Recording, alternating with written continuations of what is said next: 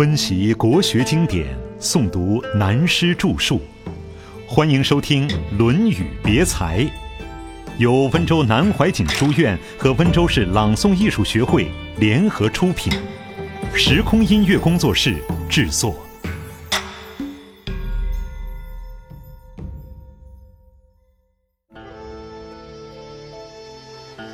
变了形的文化样品。下面两节，孔子感慨起当时的文化问题了，看起来是两节闲文，毫不相干的话，研究起来必须要配合春秋战国的历史时代。子曰：“齐一变，至于鲁；鲁一变，至于道。”子曰：“孤不孤？孤哉，孤哉！”讲到春秋战国时代文化的演变，齐鲁两国无论在东西周时期。都具有核心性的影响作用。后来的楚国、秦国虽凭一股新兴文化的气势左右战国时期，但始终是以国富兵强而具有影响时局的力量而已。若论文化的渊源，仍然不能离开齐鲁。鲁国乃周公之后，周朝武王统一天下，对老功臣分封建国。周公的后代被封在鲁。保存了周代文化的精神。姜太公帮助了武王统一天下，他的后代封于齐，发展出后世道家学术的精神。换言之，姜太公一系遗留在中国的文化，可以说代表了传统道家的文化；鲁国的文化则代表了周公这个系统，也就是形成后世儒家的文化。楚的文化则为老庄一系所形成的南方文化成分较多，墨子则代表宋国的文化，宋为殷商的后代，所以在墨子的学术思想中保留有浓厚的夏商文化的色彩。讲中国文化史或哲学史，对这个观念应该清楚。春秋时期，当时的文字语言并没有完全统一，交通也不便利。各国诸侯的政治措施也有了各自为政的趋向，只是大体上还保持大同小异而已。到了孟子的先后时期，鲁国保留的周代文化也只剩一线命脉。那时候较为兴盛的还是道家传统所流演的燕齐文化，而且齐国比较强，是经济最发达的国家。现在山东靠海这一带地方。本来资源缺乏，因为姜太公封到了齐国，他便发展资源经济，开始制盐，不但使齐国成了产盐区，并且余盐之力大增。后来又经管仲的一番开展，齐国的经济更发达。到了战国时期，他的地位等于我们当年大陆的上海，现在美国的纽约。所以，当时孟子、荀子这些学者都曾到齐国转一趟，好像现在的人们都要去美国混一下一样的。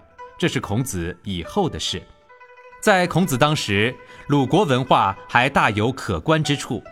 孔子的思想中认为，要把中国传统文化保留起来，乃至于振兴起来，就要以齐国的文化为基础，再加上好的转变，就可以到达当年鲁国的情况。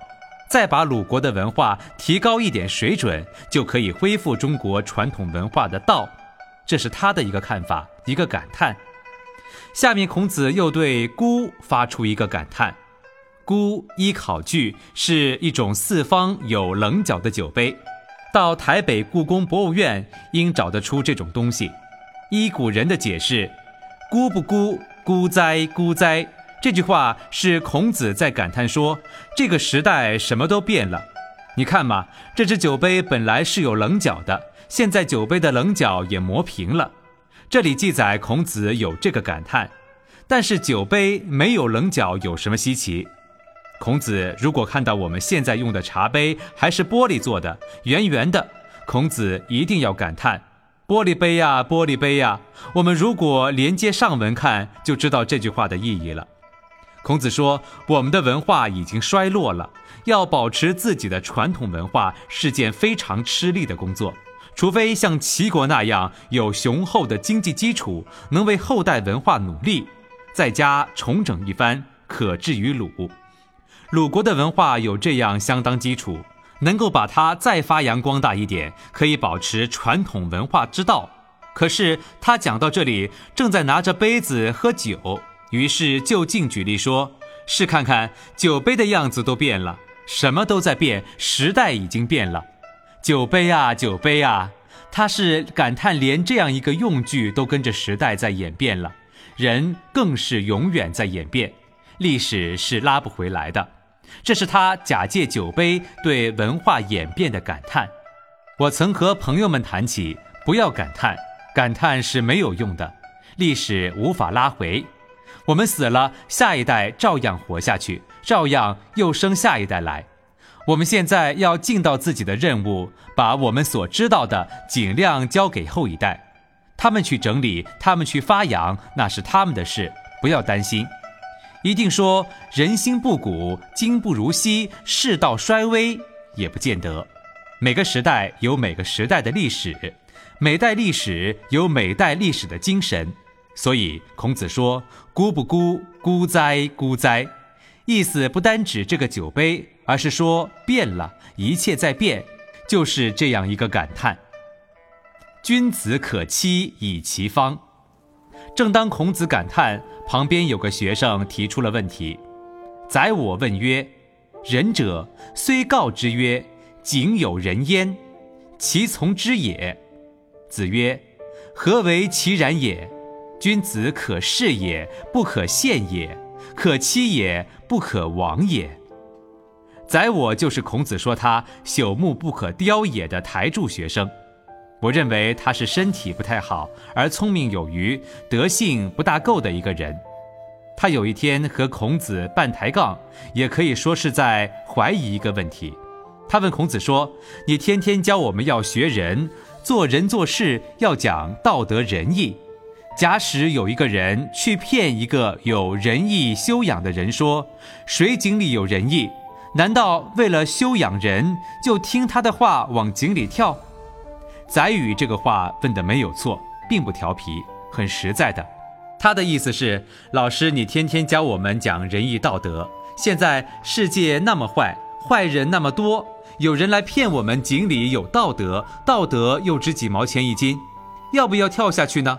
和我们现在问这个社会这样坏，仁义有什么用，是一样的。孔子听了以后，终于笑了。他说：“你怎么这样想呢？一个做学问、成为君子的人，并不是一个笨蛋，必须要晓得应变。”孔子力赞《周易》，而《周易》的道理便有事变、随时这两个要点，要懂得时代，适合于时代，但自己要站在中间，顺应这个变，有中心主张、中心思想。他在这里说，一个君子之人可视也，可以放弃自己的终身，但不可陷也，绝不受人家的包围困扰，落入陷阱之中。比如说，抛弃了一切，甚至抛弃了这个社会环境，抛弃了一生的功名富贵，绝不受困扰。如果说没办法，受了环境的困扰，陷进去了，在无可奈何下而拿了功名富贵，然后自说清高。那对不住，这是没有骨气，不是君子。有骨气的做法是自我牺牲，不受困扰。